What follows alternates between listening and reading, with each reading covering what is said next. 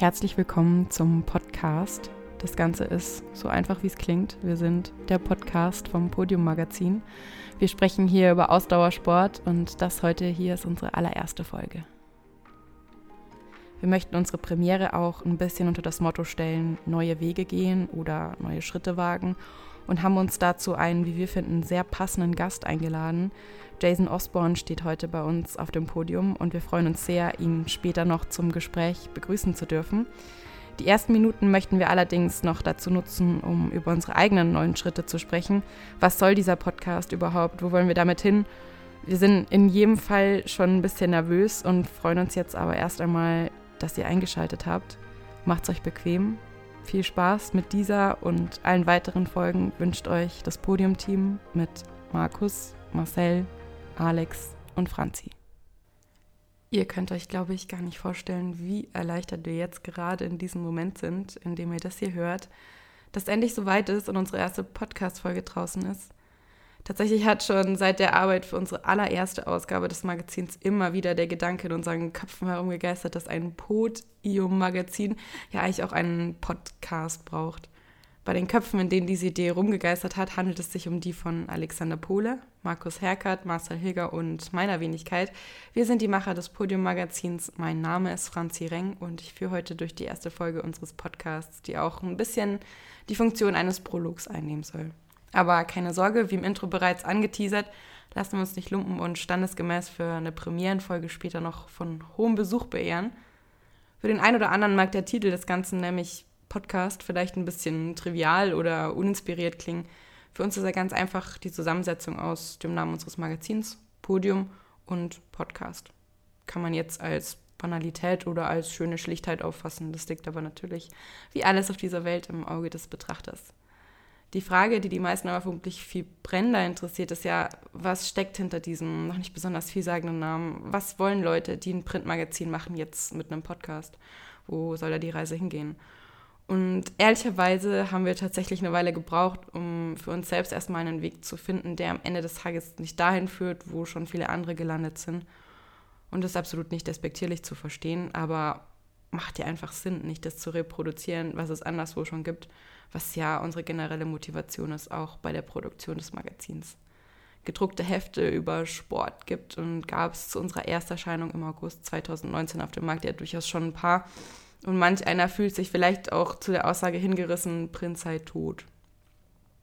Wir sind da aber vor zwei Jahren mit einer etwas optimistischeren Einstellung rangegangen und haben nicht nur Wiederbelebungsmaßnahmen ergriffen, sondern auch eine gewisse Form der Lebensumstellung für das gute alte Sportmagazin, das bis dahin sein Dasein gefristet hat, voller Werbung, Produktempfehlungen und mit lauter kleinen ausgeschnittenen Fotos, die wild mit kurzen Textabschnitten vermischt werden. Das wollten wir nicht. Wir wollten nichts schaffen, das am Ende des Monats zerfleddert im Mülleimer landet. Wir wollten was, das optisch, haptisch und inhaltlich so viel mehr hermacht, dass man sich viel lieber ins Regal stellt, gern nochmal reinblättert. Etwas, das zeitlos und wertvoll ist, mit großen, ausdrucksstarken Bildmotiven, die so viel Platz bekommen, dass sie wirken. Ich liebe Metaphern, ich würde vielleicht sagen, dass sie atmen. Unsere Texte erscheinen vornehmlich in der Interviewform. Sie stellen Charaktere und Persönlichkeiten im Ausdauersport vor, die nicht nur abgedroschene Sätze zum Besten geben, sondern eine Geschichte zu erzählen haben. Und genau bei diesen Geschichten aus dem Magazin fußt auch der Grundgedanke für diesen Podcast. Wir wollen was weiterführen, wo uns sonst der Zeilenrand oder das Ende der Seite in die Quere kommen. Wir wollen die Geschichten, die wir in unserem Heft komprimiert in Text und Bildform erzählen, hier auf eine gewisse Weise, auf eine andere Weise fortführen. Das heißt, es wird einige Wiedersehen geben mit Gästen, denen ihr bereits in unseren Heften begegnet seid. Es wird vielleicht auch hier und da kontroverse oder gegensätzliche Perspektiven zu Themen geben, die wir behandelt haben, vielleicht auch mal interessante Parallelen. Wir wollen also nach wie vor in den Dialog mit interessanten Persönlichkeiten, aber auch in den Dialog mit euch treten und dabei, und das ist im Heft nur sehr, sehr selten der Fall, uns selbst, unsere Erfahrungen und unsere Gedanken, auch mal unsere Meinung dazu absichtlich einbringen.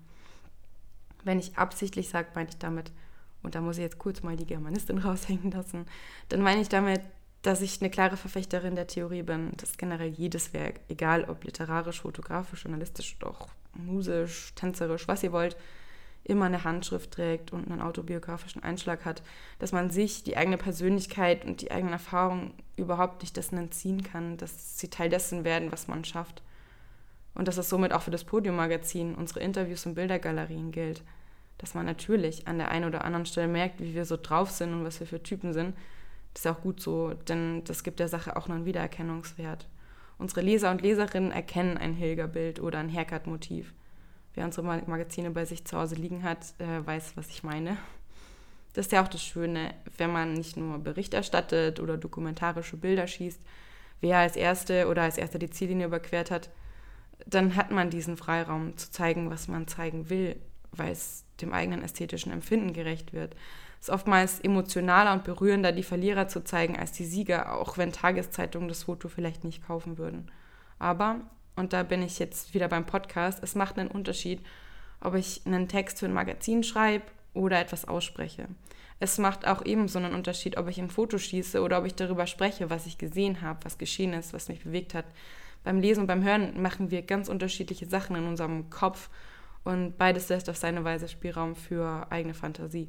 Was ausgesprochen ist, hat allerdings noch so viel mehr persönliche Konturen in Form der Stimme und eines Gesichts, das dahinter steht, dass man im Gegensatz zum visuellen Text oder Foto nicht so leicht ausblenden kann. Beispiel, wenn Alex und ich jeweils einen Text verfassen, merkt kaum jemand, auch er analysiert ganz genau im Detail, aber wer macht das schon, wenn er ein Magazin liest? Es merkt faktisch niemand, dass eine oder ein Näher von uns beiden aus Sachsen kommt und der andere oder die andere aus Bayern, weil die Buchstaben sind gleich. Im Podcast klingt das vielleicht an der einen oder anderen Stelle durch.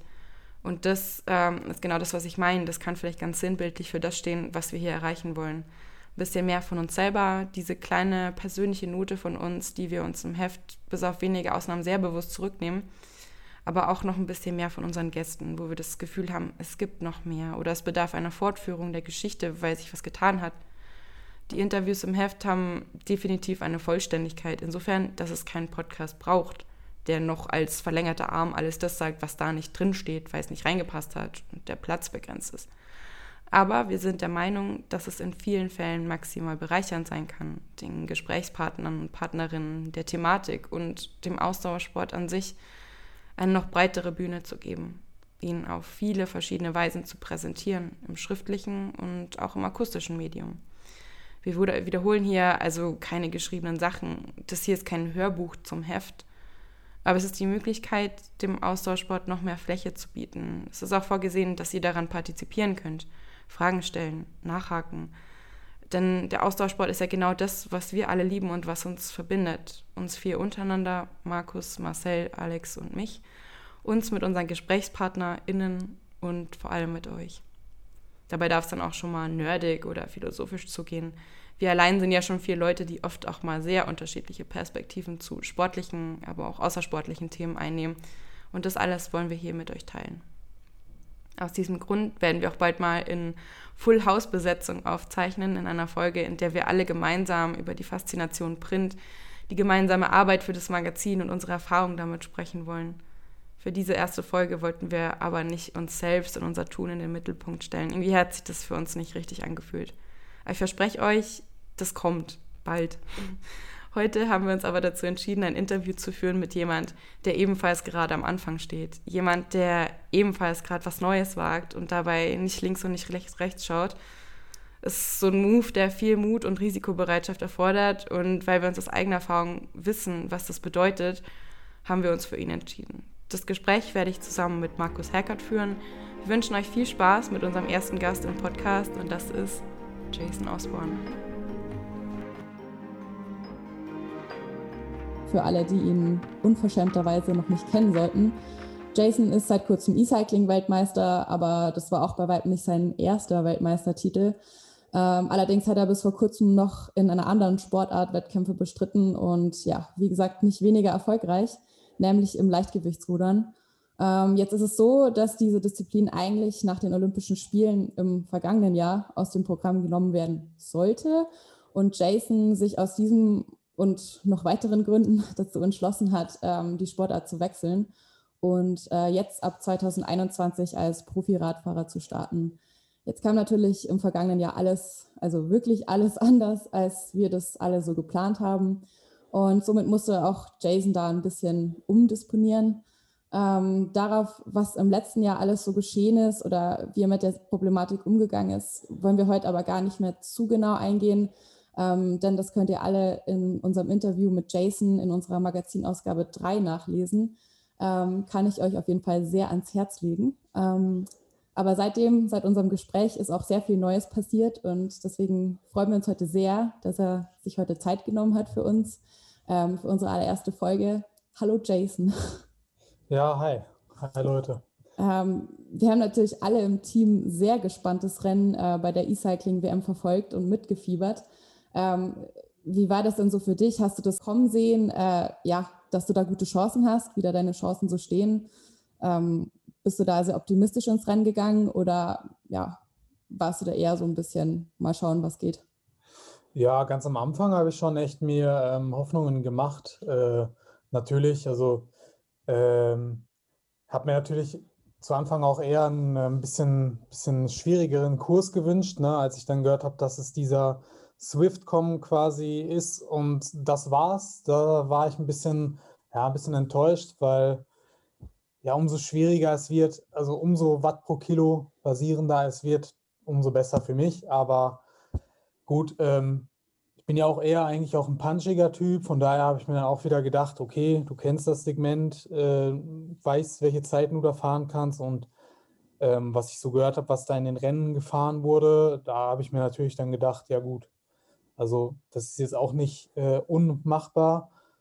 Und ja, habe mir dann natürlich auch irgendwie Hoffnungen gemacht und ähm, auch Chancen ausgerechnet, ähm, weil meine ein, zwei Minuten Power ja auch eigentlich ziemlich gut ist.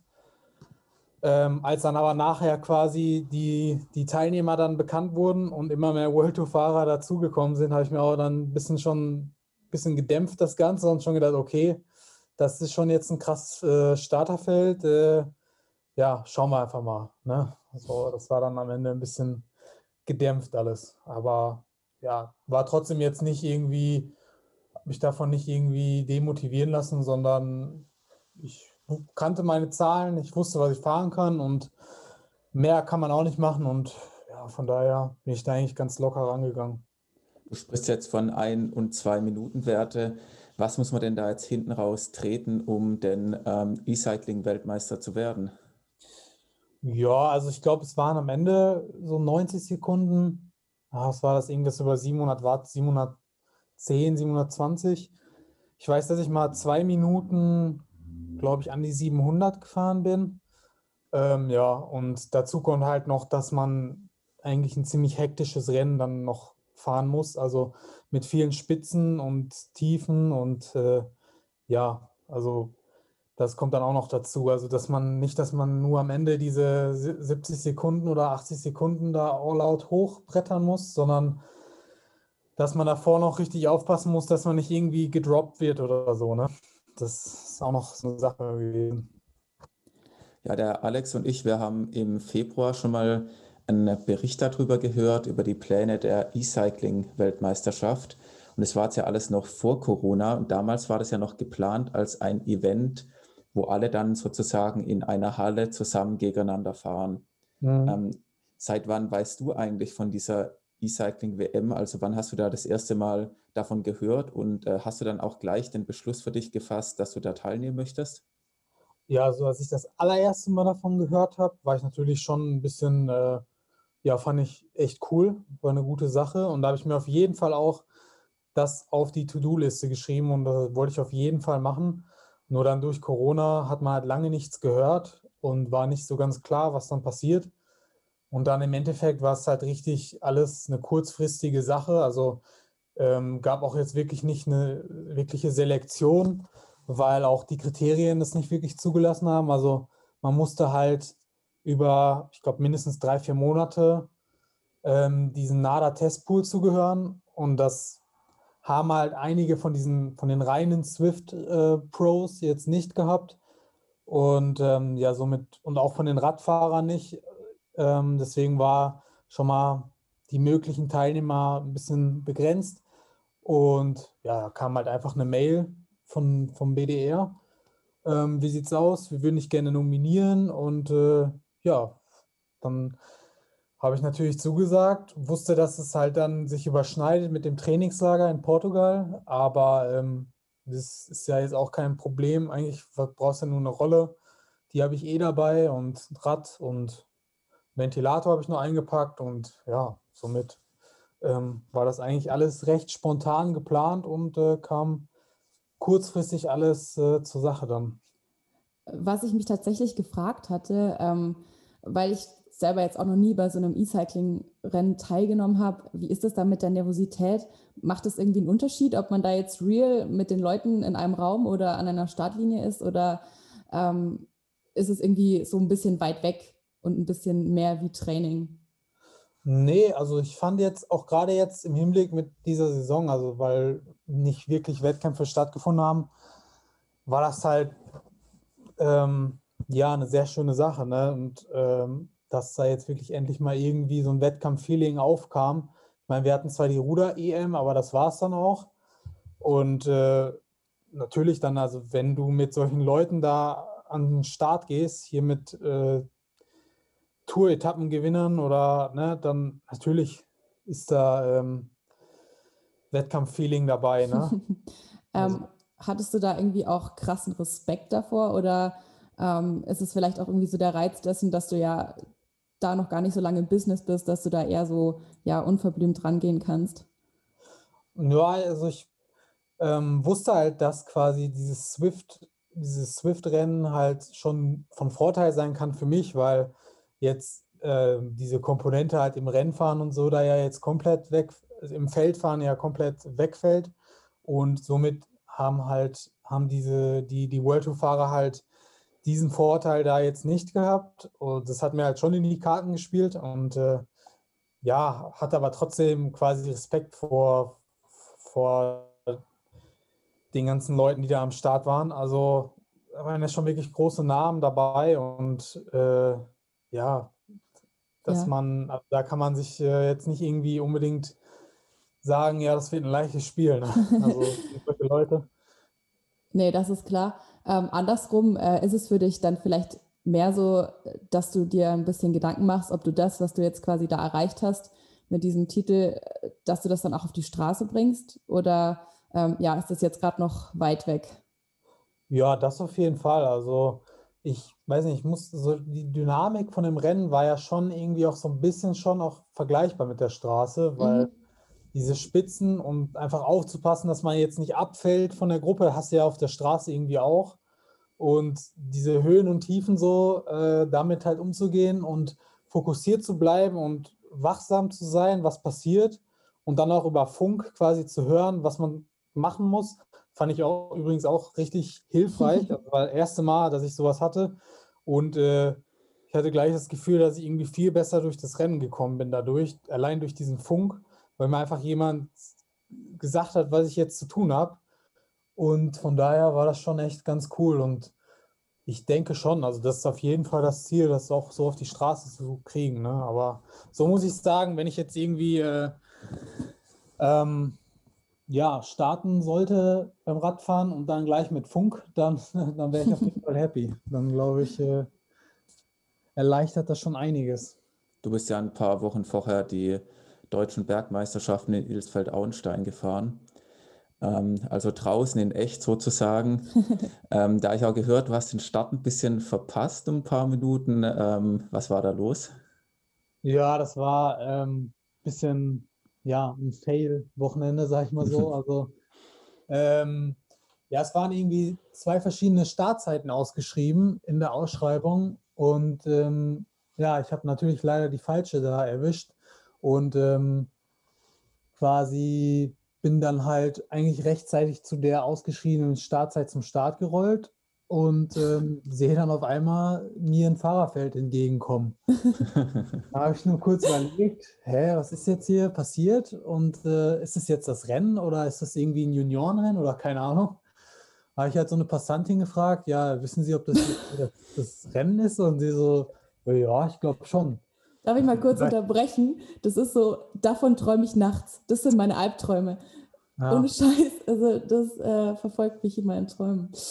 Naja, gut. Ja, das war ein bisschen ärgerlich. Ne? Du fährst halt irgendwie 170 Kilometer dahin und dann, äh, ja. Fuck. Aber wie gesagt, dann weiß nicht, habe ich jetzt dann, also während ich halt mit dieser Passantin da gequatscht habe, ist das Fahrerfeld natürlich halt schon Kilometer weit weggefahren und dann, ähm, weiß ich nicht, habe ich halt überlegt, was machst du jetzt?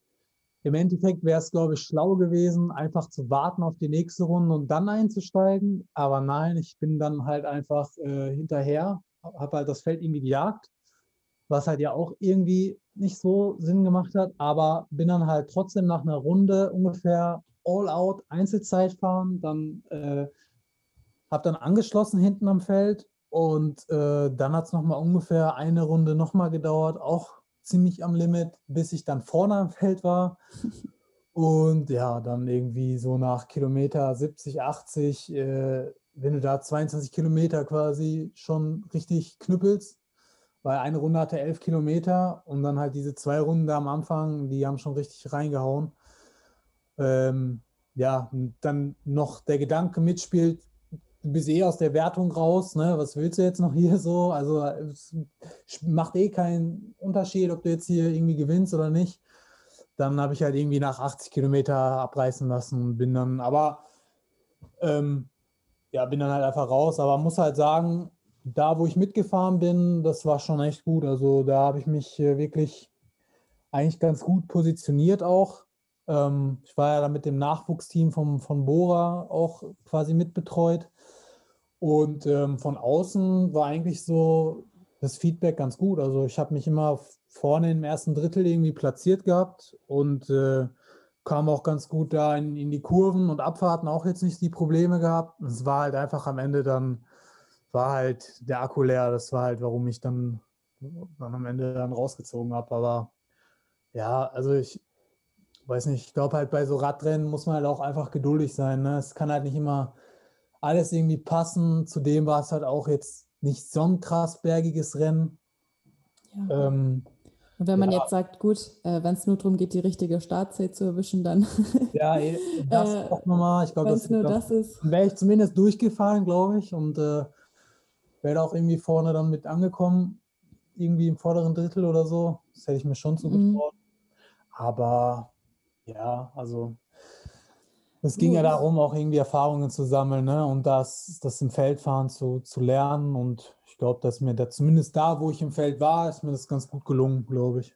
Und wie ist ja. das irgendwie in den Abfahrten oder so? Hast du da auch irgendwie Angst oder sowas? Weil ich meine, du hast jetzt auf dem Rad lange nicht die Erfahrung wie teilweise die anderen Bundesliga-Fahrer, die jetzt vielleicht berghoch nicht die Werte treten, aber schon irgendwie seit sie 10, 12 Jahre alt sind, auf dem Rad sitzen und von den technischen Skills dort auch wahrscheinlich bis jetzt ähm, besser ausgestattet sind? Ähm, oder gehst du da einfach vor das Risiko und bleibst am Hinterrad dran?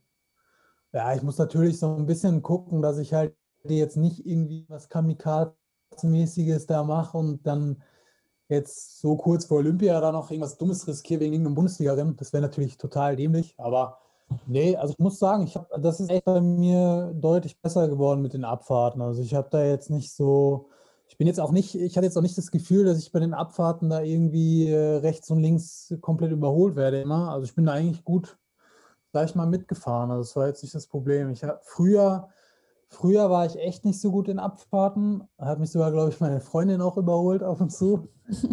Aber ähm, das ist deutlich besser geworden. Also ich sehe das auch irgendwie ein guter Indikator irgendwie immer so. Strava Bestenlisten gucke ich mir immer. Da war ich früher oft irgendwie so zweites Drittel eher so hinten. Und wenn ich jetzt so die Zeiten vergleiche bei den Abfahrten, dann bin ich schon eigentlich immer konstant so im ersten Drittel. Also das ist schon deutlich besser geworden. Und ich glaube, ich bin eher auch nicht so ein Typ, so, also ich glaube, ich gehe dann auch schon Risiko ein, besonders wenn ich jetzt nicht irgendwie jetzt noch Ruder nach Hut habe, dann äh, ja, bin ich jetzt nicht so jemand, der zurücksteckt und so. Jetzt auch im Trainingslager und so. Äh, hat mir ja auch leider einen Crash gehabt in Völkermarkt. Ähm, aber es war nicht uns geschuldet. Das war halt so ein Biker-Festival gewesen mit 5000 Bikern, die da unterwegs waren in Slowenien. Und in der Abfahrt dann quasi hat es uns halt erwischt. Dann ist halt ähm, quasi wegen einem Geisterfahrer musste vor uns die Motorradfahrerin äh, eine Vollbremsung hinlegen und wir sind dann halt voll rein. Aber ja, das ist zum Glück eigentlich noch glimpflich ausgegangen. Wir haben jetzt nicht so die Verletzungen davon getragen, aber ja, schon schon eher so risikobereit, würde ich schon sagen. Also früher war das gar nicht so, aber jetzt hat man so gemerkt, so, wo man auch besser wurde und sich mehr zugetraut hat, dass es ja eigentlich gar nicht so schlimm ist und ja, dass man sich immer einen Ticken mehr zutraut. Ne? Ich glaube, es ist so diese Schwelle, über die du einmal rüberkommen musst und wenn du ja. das einmal überwunden hast, ähm, dann geht das auch leichter. Also ich habe die ja, Schwelle ja. noch nicht überwunden. ja, ist auch dieses das Bike-Handling einfach, wenn du so irgendwie merkst, so äh, dass das Rad macht mit, was du so vorgibst, dann ja, das ja. ist nicht, dass das Rad dich fährt, sondern du das Rad. So ist, ja. glaube ich, das Ziel. Ist sicher auch eine Materialfrage, jetzt wo du irgendwie vielleicht, ähm, ich weiß nicht, ob du dein Fahrrad mittlerweile gestellt bekommst, irgendwie von einem Radladen oder wie du da unterstützt wirst. Aber natürlich, wenn das Material besser ist und man da auch gut beraten wird und Bike-Fittings macht und so, dann fühlt man sich wahrscheinlich automatisch schon, schon wohler auf dem Rad.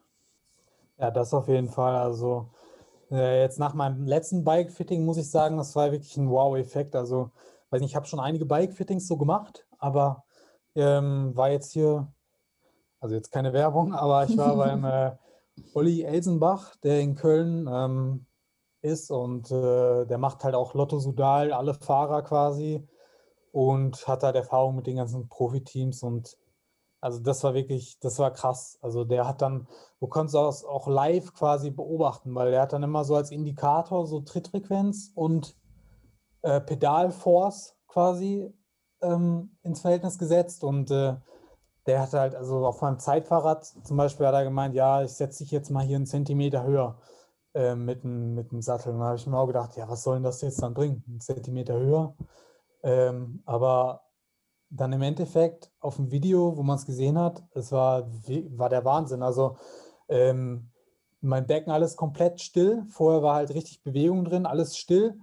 Und ähm, ich war schon gut eingestellt. Also ich war beim Lars Teutenberg auf der Bahn gewesen, auch ähm, da in Bütgen. Und das war schon gut eingestellt. Aber der hat es halt echt nochmal geschafft, da so gefühlt 10, 15 Watt irgendwie nochmal rauszuholen. Mhm. Und ja, das was? ist halt krass, auf was für Kleinigkeiten das da drauf ankommt. Also warst du für die E-Cycling-WM auch speziell eingestellt? Oder ähm, also weil ich habe selber schon gehört, dass es jetzt äh, bei E-Sports nicht so drauf ankommt, da ähm, aufs Material, aber dass es durchaus schon ähm, Räder oder Positionen gibt, ähm, wo du mehr Watt quasi dann da noch rausholen kannst oder die auf Swift besser gehen. also da ja, wird schon viel erzählt.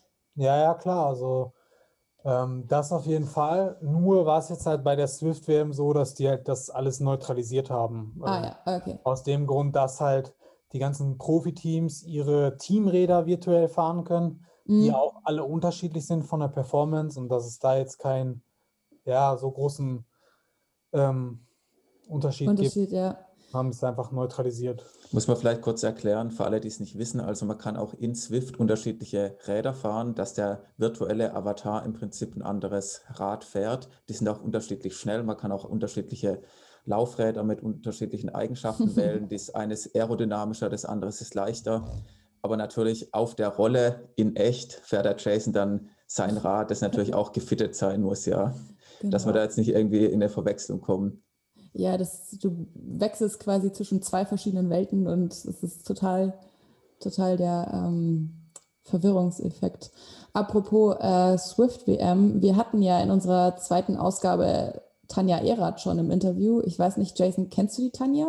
Ja, also die war ja jetzt auch mit dabei und äh, Genau, und genau. sie hatte ja auch durch E-Sports damals so ihren ersten großen Durchbruch in der Swift Academy und wir haben sie damals auch äh, dazu befragt, ähm, wie sie dazu steht und ob das für sie jetzt eine gleichwertige Disziplin zum Outdoor-Rennen ist, also sozusagen zum Real Life.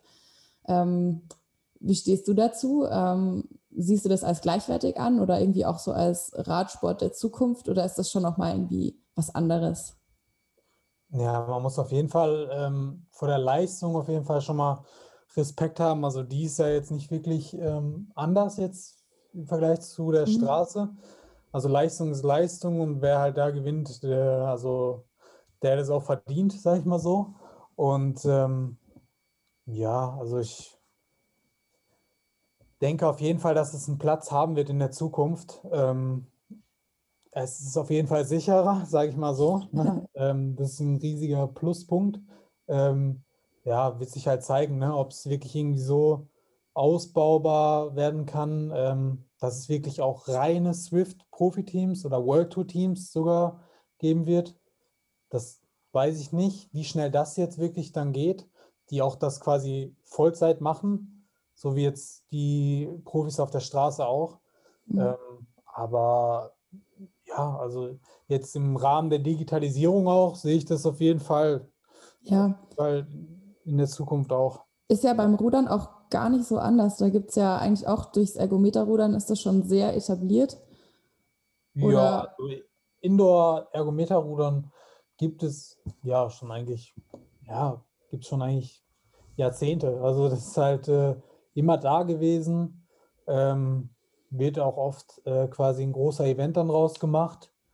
Ähm, was halt leider nicht so geil ist wie beim Radfahren, ist halt diese Plattform, die einfach fehlt. Ne? Mhm. Also Swift oder so gibt es jetzt leider dann noch nicht.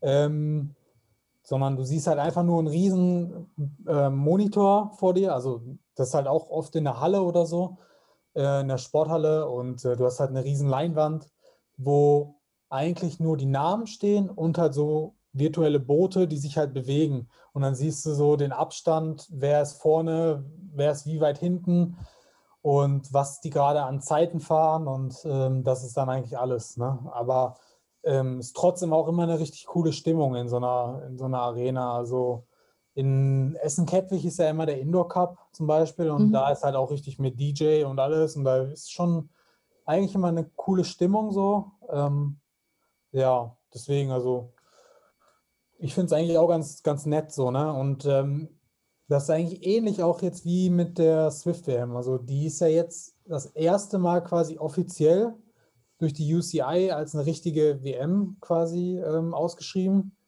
Und ähm, das gleiche hat sich dann 2019 auch abgespiegelt, jetzt im Rudern. Also das war eigentlich immer eine inoffizielle WM, die war immer in Boston ähm, in Amerika.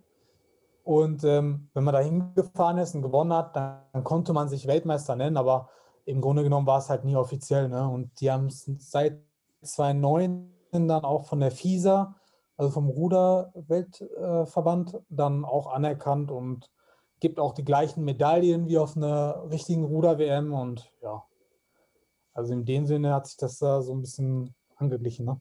Und stimmt es auch, dass beim Ergometerrudern, dass da manche ihren persönlichen Anschreier sozusagen neben sich haben? Habe ich schon mal gehört.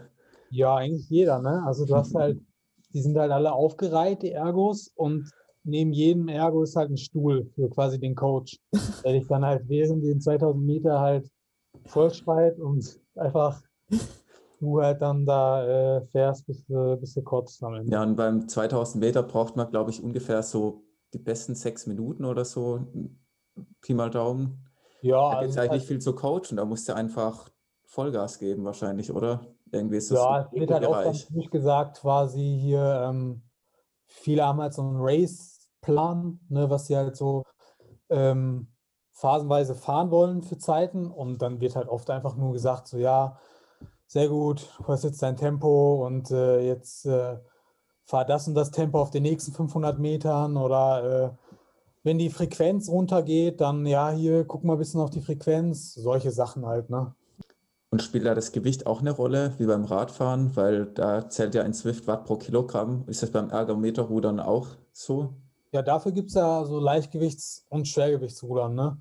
Also das wird dann ja gleich dann schon in der Gewichtskategorie so sozusagen getrennt. Ne? Und du hast halt dann auch, wie beim Rudern auch, zwei Stunden vorher Waage, also mhm. vor dem Rennen. Und da musst du halt deine, beim Ergo ist es ein bisschen mehr, da ist es, glaube ich, 75 Kilo, ne? Ähm, und im Rudern ist es das Einzelgewicht 72,5. Und das ist also für die Winterform, dass wir mal im Winter mal ein bisschen ja, mehr wiegen. Ja, ich eigentlich auch ganz gut, dass sie da ein bisschen äh, äh, Spielraum haben. Ich finde es mega spannend. Also ich weiß nicht, Markus, äh, wie dir es damit geht. Ähm, man muss ja dazu sagen, wir sind alle im Team sehr begeisterte Hörer vom Besenwagen-Podcast. Und äh, ich fühle mich, wenn ich das jetzt höre, Jason, gerade ein bisschen wie die Jungs äh, in ihrer Weihnachtsfolge damals. Damals hatten die den Anton Palzer, ähm, seines Zeichens ehemaliger Skibergsteiger, jetzt übrigens auch Radprofi, ähm, im Interview und er hat auch so ein bisschen erklärt, wie quasi Ski Mountaineering funktioniert. Und äh, ja, ich habe wirklich vom Rudern relativ wenig Ahnung. Ich glaube, Markus, du hast da mit deiner Freundin zumindest einen ganz kleinen Bezug. Ja, auch nicht wirklich. Also ich weiß so ungefähr ein bisschen was und ich weiß, dass man irgendwie Kanufahren und Rudern genau differenzieren sollte. Ansonsten bekommt man mit den Ruderern schwer Ärger. Ja, das ist tatsächlich so. Also das ist ein No-Go. Und äh, Markus hat mich vorher noch gebrieft, dass ich auf gar keinen Fall äh, Schwimmersprech anwenden soll. Also es das heißt, man ist auf dem Wasser und nicht im Wasser, weil dann ist ja. man gekentert. und man hat keine Paddel, sondern Skulls. Okay. Und beim, beim Achter jetzt beispielsweise dann Riemen. Ne? Also es gibt ja das beidseitige oder das einseitige. Und mhm. zum Beispiel der Deutsche Nachter, das ist ein Riemenboot und die haben halt alle Riemen und wir im Skullen haben halt alle Skulls, so nennt man das. Ja. Genau, das heißt auch Doppelzweier dann, ja.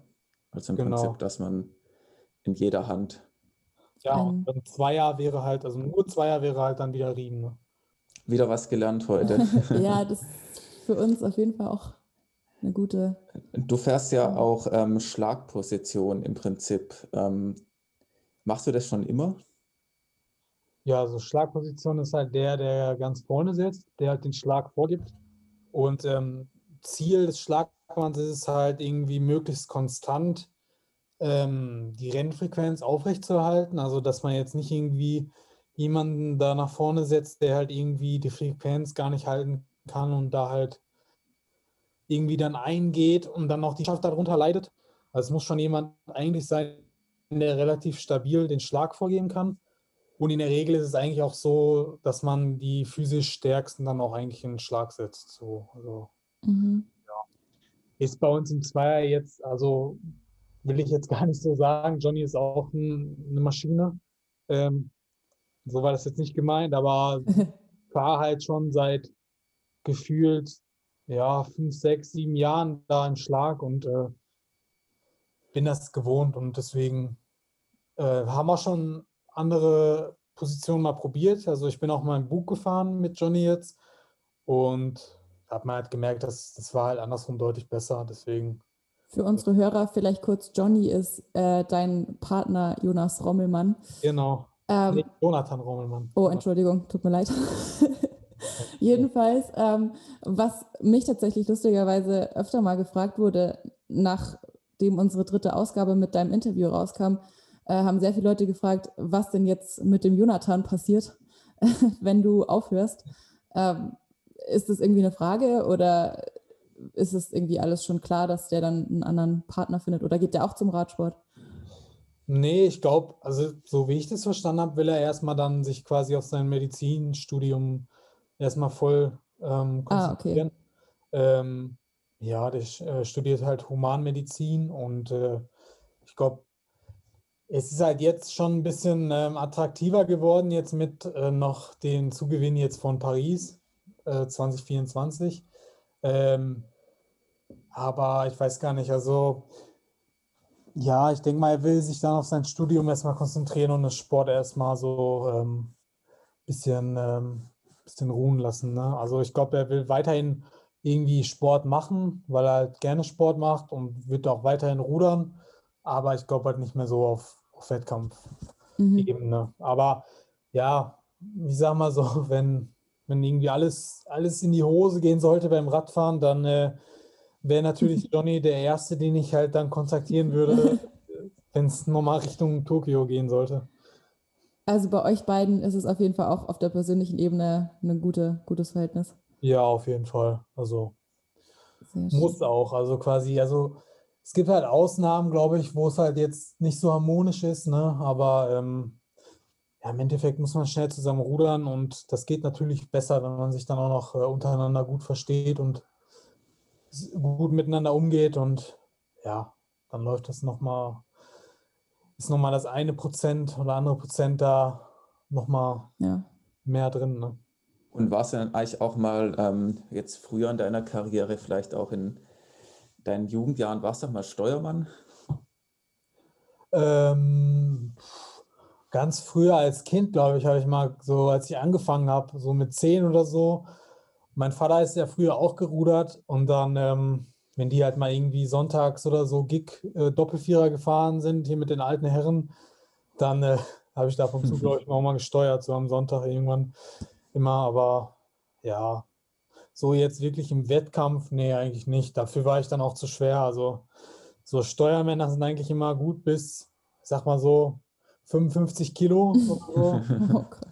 Aber da war ich dann auch schon mit 14, 15 dann auch schon raus. Ne? Ja, bleiben wir mal beim Gewicht. Was meinst du, was geht denn fürs Radfahren dann runter?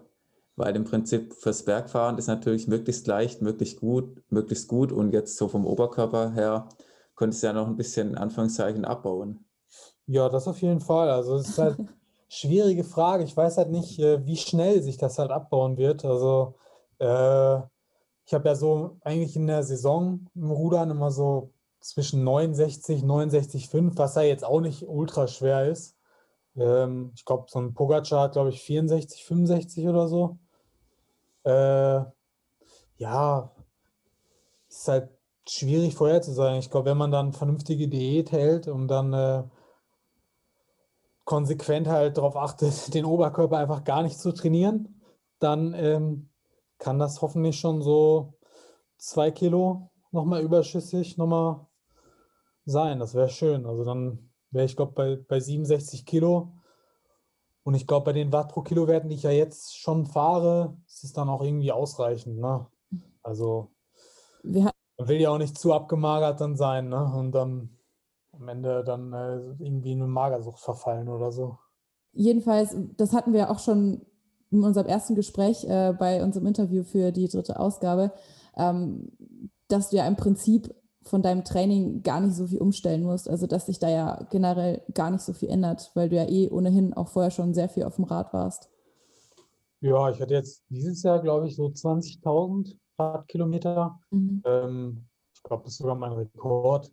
Ähm, und ich glaube auch die meisten Höhenmeter bin ich gefahren, weil ich halt durch diese Saison halt kaum Wettkämpfe hatte und dann halt immer irgendwo bei meiner Freundin in Grenoble unterwegs war oder und da halt kannst du halt eigentlich nur Höhenmeter fahren. Also kam da schon ganz schön mehr an Höhenmeter was zustande. Und ja, dann halt noch das ganze Rudertraining noch dazu. Ähm, ich denke halt vom Grundvolumen her reicht das erstmal aus. Ne? Also ich glaube, ähm, wenn ich dann, ich glaube, da ist dann auch schon noch Potenzial, wenn ich dann wirklich voll aufs Rad steige. Aber ähm, ja, ich, ich glaube, ich habe einen guten Ausgangszustand, würde ich mal so sagen. Mhm. Flyer könnte man jetzt ja relativ platt sagen, so, ja, beim Rudern brauchst du halt eigentlich nur Arme und beim Radfahren nur die Beine. Also wie kommt denn das zusammen? Wie kann man sich das vorstellen, äh, dass du jetzt als Ruderer sagst, ich äh, sehe da eine Chance auf dem Rad? Ja, das ist ja so der Irrglaube, was die meisten halt immer so ja. sagen, halt rudern, ja, dicke Arme, muss ja richtig was in den Armen haben und so. Ja, das ist aber eigentlich in der Regel nicht so. So eigentlich kommt, sagt man so 70 Prozent der Kraft irgendwie aus den Beinen, Hüfte. Und ähm, ja, das hast du halt beim Radfahren ja auch mit drin. Ne? Mhm. Und ähm, von daher ist das schon eigentlich eine ganz gute Sportart, um da auch beim Radfahren äh, ganz gut zu sein. Äh, ja, und man sieht es ja auch eigentlich immer so, Ruderer werden immer bezeichnet so als quasi die Pumper, weil die halt immer quasi mit richtig niedriger Trittfrequenz dann irgendwie da fahren, was ich ja auch mache. Ähm, aber die, die können es halt dann durchfahren, ne? weil halt einfach diese, diese Muskulatur halt da ist, ne?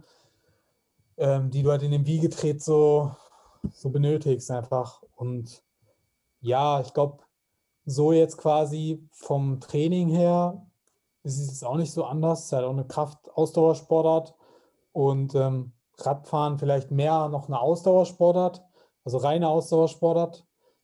Ähm, und ja, ich glaube, ein Ruderer an sich bringt halt eigentlich immer so eine hohe V2 Max mit sich. Ähm, und von daher ist es eigentlich eine ganz gute Grundlage. Ne? Hast du die mal messen lassen bei einer Leistungsdiagnostik, deine V2 Max im Rudern? Äh, Im Rudern weiß ich gar nicht, was mein letzter Wert war. Radfahren, glaube ich, hatte ich mit also relativ, also aufs Gewicht bezogen. Da war ich aber auch relativ schwer. Ich glaube, da hatte ich 73,8 oder 74 Kilo, 73,8, 74 Kilo. Hatte ich halt irgendwie eine VZ Max von, glaube 86 oder so. Wenn man das jetzt runterrechnet auf, was ich in der Saison habe, also so 69 Kilo, ja, dann wären das auch schon so, keine Ahnung, 88 bis 90 oder so, irgendwie sowas. Ja. Das sind ja schon ähm, Weltklasse-Werte. Und halt die absolute Leistung ist halt bei mir irgendwie auch dann recht hoch, weil ich halt jetzt nicht so der leichteste bin. Ne, ist halt die absolute Leistung halt nochmal höher wie jetzt bei, bei einem reinen Bergfahrer, sag ich mal so. Das sieht man bei dir ja auch im Zeitfahren. Du bist ja auch ein ziemlich guter Zeitfahrer, warst ja 2018 Achter bei den Deutschen, 2019 Sechster. Ja. Ich meine, fürs Zeitfahren muss man ja schon auch irgendwie ein bisschen Watt aufs Pedal bringen. Da bringt es ja nichts, wenn du irgendwie 52 Kilo wiegst. Da kommst du im. Zeitfahren ja nicht weit auf dem flachen Kurs. Hast halt trotzdem irgendwie, ähm, auch Zeitfahrer gibt es halt auch, ne, die halt so richtig leicht sind und klein sind und halt auch ziemlich schnell sind, weil die halt einfach gar kein Kreuz haben. Ne? Da habe ich halt schon als Ruder ein bisschen so einen Nachteil mit meinem Kreuz. Aber äh, klar, die absoluten Watt sind da schon äh, maßgebend. Ne? Und wenn ich jetzt so nicht der leichteste bin und da halt äh, eine hohe Wattzahl fahren kann und noch halbwegs aerodynamisch bin, weil ich bin ja immer noch quasi schon noch ein Stückchen leichter wie jetzt irgendwie ja, so ein Nils Pullit oder so, ne? Oder ähm, die sind jetzt auch nicht schwer für ihre Körpergröße, so will ich das jetzt nicht sagen, aber da ist halt schon noch ein Unterschied, ne? Und äh, deswegen, ja, glaube ich, bin ich da auch relativ aerodynamisch. Also. Ja, ich habe jetzt nach der ähm, E-Cycling-WM so ein paar Berichte über dich gelesen, wo auch nach deinen Zielen gefragt wurde oder was du dir im Radsport vorstellst. Und da hast du ja auch gesagt, irgendwie, du bist äh, ziemlich universell einsetzbar. Und für dich wäre eigentlich so ein, ein hügeliger Klassiker, wäre eher so deins oder auch irgendwie eine Bergankunft. Wie ja, realistisch set, set, äh, schätzt du das jetzt ein, dass du irgendwie äh, bei so großen Rennen vielleicht nächstes Jahr schon irgendwie mitmischen kannst? Boah, das ist noch alles irgendwie weit, weit weg, so, ne? Da weiß ich jetzt mhm. noch gar nicht. ähm, ich würde halt das Ganze irgendwie ein bisschen so betrachten, dass ich halt, ja, eigentlich viele Stärken habe und jetzt weniger Schwächen, gut, außer jetzt quasi die Fahrtechnik und das im Feld, was ja eigentlich auch sehr wichtig ist, aber ähm, von der Leistung her quasi viele Stärken habe und ähm, auch von den Watt pro Kilo Werten da halt äh, universell irgendwie einsetzbar bin. Also ob ich jetzt wirklich gleich irgendwie so da ähm, bei der Gesamtwertung mitfahren, das wird halt nicht passieren, das ist mir klar. Ähm, aber ich kann mir halt vorstellen, dass ich irgendwie gute Teamarbeit leisten könnte für halt Leute wie Emanuel Buchmann oder so, weiß ich nicht. Oder halt irgendwelche anderen GC-Contender, dass ich, vielleicht auch keine GC, aber dass ich einfach ein sehr, sehr guter Helfer sein könnte. Das könnte ich mir schon vorstellen, wenn ich das halt irgendwie dann noch auf die Kette kriege, ne? Da mit dem Fahren im Feld. Wobei man ja auch immer wieder hört, dass quasi jetzt in der World Tour auch das alles viel koordinierter und so zustatten geht, ne? dass die Rennen da halt nicht vergleichbar sind mit Bundesliga-Rennen. Also das hört man ja auch immer wieder, dass es halt alles viel kontrollierter ist. Von daher glaube ich, ist es schon auch ein, wäre das auch ein guter, guter Start, da, wenn man da irgendwie schon Fuß fassen könnte. Also. Bräuchte man jetzt nur noch das Team dazu. ja, natürlich. Ja, er hat ja eben Emanuel Buchmann angesprochen. Was wäre da jetzt vielleicht dein Wunschteam, wo du jetzt, wenn du jetzt anderes raussuchen könntest? Ja, nee, also Wunschteam wäre schon irgendwas Richtung, ja, deutsches Team. Also Bora Hans Go ist halt schon ähm, ja, ein echt cooles Team. Also glaube ich, finde es auch cool, die Einstellung von denen, dass die sich halt auch so ein bisschen für andere Sportarten interessieren und auch sich öffnen. Ähm, jetzt hier mit Anton Palzer ja auch, das äh, ja, zeigt halt einfach, dass die auch über den Tellerrand hinausschauen und nicht halt quasi so eingesessen sind ähm, wie manche im Radsport. Und das ist einfach, finde ich, cool. Und ja, das wäre auf jeden Fall ein Team, was ich mir vorstellen könnte. Ja, sehr schön. Ich glaube, das war auch ein sehr gutes Schlusswort. ähm, das wir so gerne hören. Wir sind natürlich super gespannt, äh, wie sich das Ganze entwickeln wird in der Zukunft. Und ja, freuen uns sowieso immer, wenn wir in 2021 äh, viel und vor allem viel Gutes von dir hören. Ähm, Jason, vielen Dank für das Interview. Bleib vor allem gesund und komm gut in das neue Sportjahr, ähm, das ja definitiv noch sehr viel Neues für dich bereithält. Und ja, wir halten die Augen und Ohren offen.